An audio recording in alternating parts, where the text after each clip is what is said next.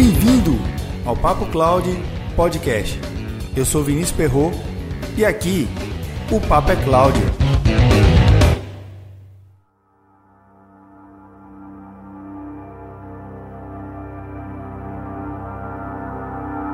O termo logosofia é formado por dois radicais gregos, logos e sofia. O primeiro pode ser entendido como ciência ou estudo, o segundo significa sabedoria. Assim, o vocábulo logosofia pode ser entendido como a ciência da sabedoria, ou seja, um estudo que leva o interessado a alcançar a sabedoria universal por meio de um método e uma técnica que são próprios desta ciência. A logosofia ensina a não crer no que estudou, nem aceitá-lo cegamente, por certas e inquestionáveis que pareçam suas afirmações. Daí que imponha a experimentação como base segura do processo rumo ao saber quer que cada um dos seus cultores comprove a si as verdades que entranha, e isso só pode fazer levando ao campo da própria experiência. E assim surge a logosofia.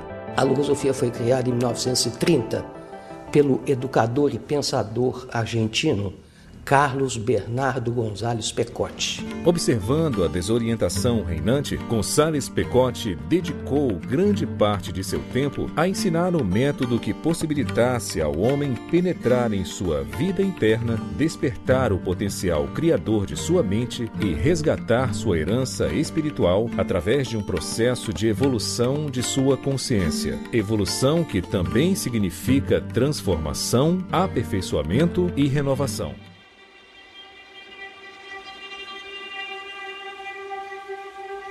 O que Carlos Pecotti pôde nos orientar no processo de entendimento de nós mesmos é que podemos utilizar um conjunto de processos alinhados à experimentação prática e as respostas podem ser alcançadas ao longo da vida.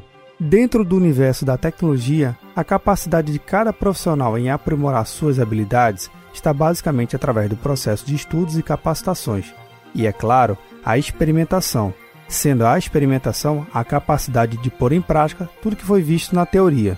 Por em prática, a teoria pode ser por meio de laboratório ou vivência em ambiente de produção, sendo que cada tecnologia estudada requer experimentações específicas, cabendo ao profissional de TI entender quais são suas capacitações desejadas. Quando o profissional compreende em que nível de entendimento ele quer dominar cada solução, a prática chega para dar uma nova forma à teoria estudada.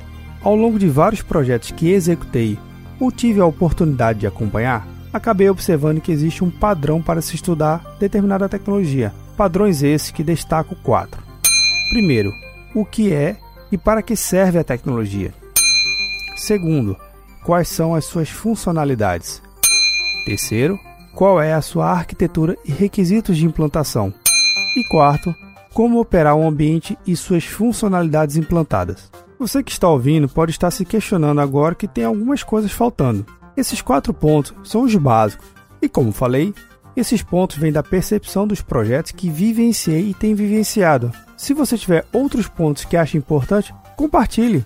Envie um e-mail para contato@papo.cloud. Observando esses pontos que eu falei, você pode dividir seus estudos com base no nível ou na profundidade que pretende alcançar, sendo o primeiro ponto o que é ou para que serve a tecnologia, indicado quando não se tem uma noção mas se quer entender para compreender suas possibilidades de implantação.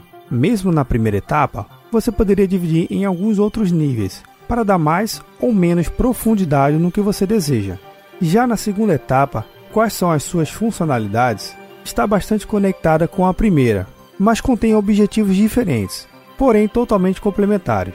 Muitas das vezes, entender o que é a tecnologia requer entender quais são suas funcionalidades, mas para não entrarmos na discussão do que veio primeiro, se o ovo ou a galinha, vamos nos orientar que estudar a tecnologia é necessário compreender suas funcionalidades e quanto mais estuda suas funcionalidades, vez ou outra você volta a compreender e dar mais forma ao que é e para que serve a tecnologia em questão.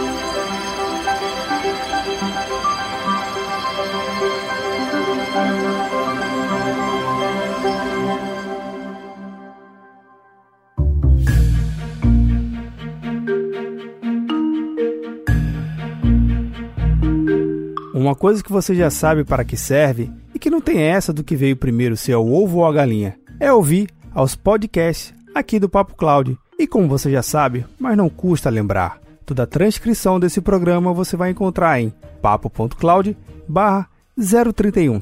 Arthur e Samuel já estão aqui no Papo Cloud ajudando a melhorar mais esse programa. E você, baixe o aplicativo PicPay nas lojas do Android ou iOS e busque por Papo Cloud. Você pode contribuir mensalmente a partir de R$ 3,50. Quer ajudar ainda mais o Papo Cloud? Mande seu comentário. Estamos no Instagram e Twitter com arroba PapoCloud. Visite nosso site papo.cloud e assine nossa news.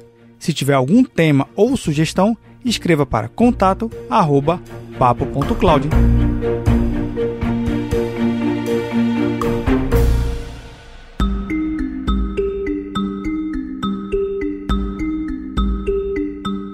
Vamos entender o terceiro ponto. Qual a sua arquitetura e requisitos de implantação? Se você pretende chegar até aqui nos seus estudos, o seu nível de aprofundamento para entender qual o tipo de arquitetura já foi definido em partes na etapa 1 e 2. Consequentemente, a implantação seguirá esse nível também. Um exemplo para nos ajudar no entendimento. Se você está estudando implantar uma determinada tecnologia, como por exemplo banco de dados, provavelmente o banco pode ser implantado com apenas uma só instância, ou em cluster. Porém, no modo cluster, existem duas ou três formas de montar esse banco. A questão é qual modo de instalação você vai seguir. Normalmente, a escolha do modo foi de certa forma definida nas etapas 1 e 2, e os demais módulos de instalação não serão estudados a ponto de compreender as suas possibilidades, mas não tem problema, já que você definiu qual o nível de conhecimento que você deseja adquirir para tocar seu projeto. Chegamos à quarta etapa: como operar o ambiente e suas funcionalidades implantadas. Nessa etapa, é ao menos intrigante, pois o nível de conhecimento aqui, em linhas gerais, é um pouco mais aprofundado. Isso se deve pelo fato de ser algo extremamente prático e estar na sua rotina diária de atuação. Então, a experiência desenvolvida aqui faz toda a teoria antes estudada ganhar um brilho totalmente diferente. No dia a dia, você consegue aprender certos jeitos de utilizar cada funcionalidade que não estava descrita na teoria, e isso é ótimo.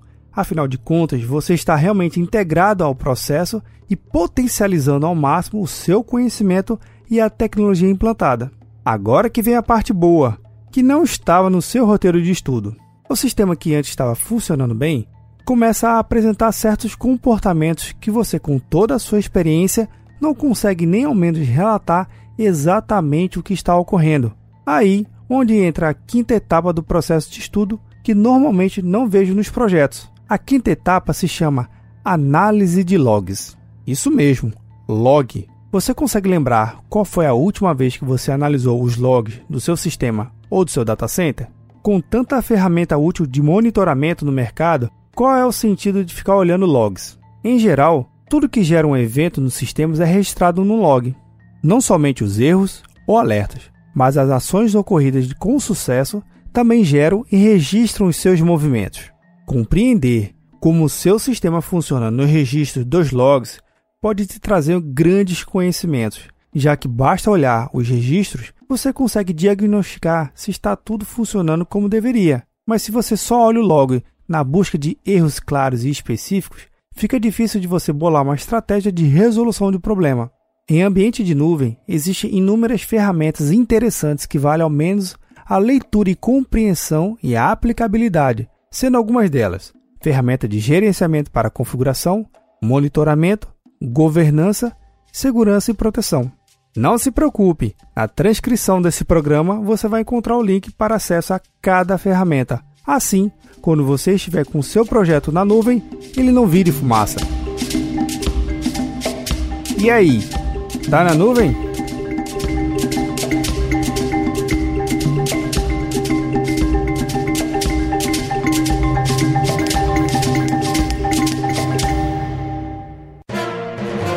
mais um produto com a edição do Senhor A.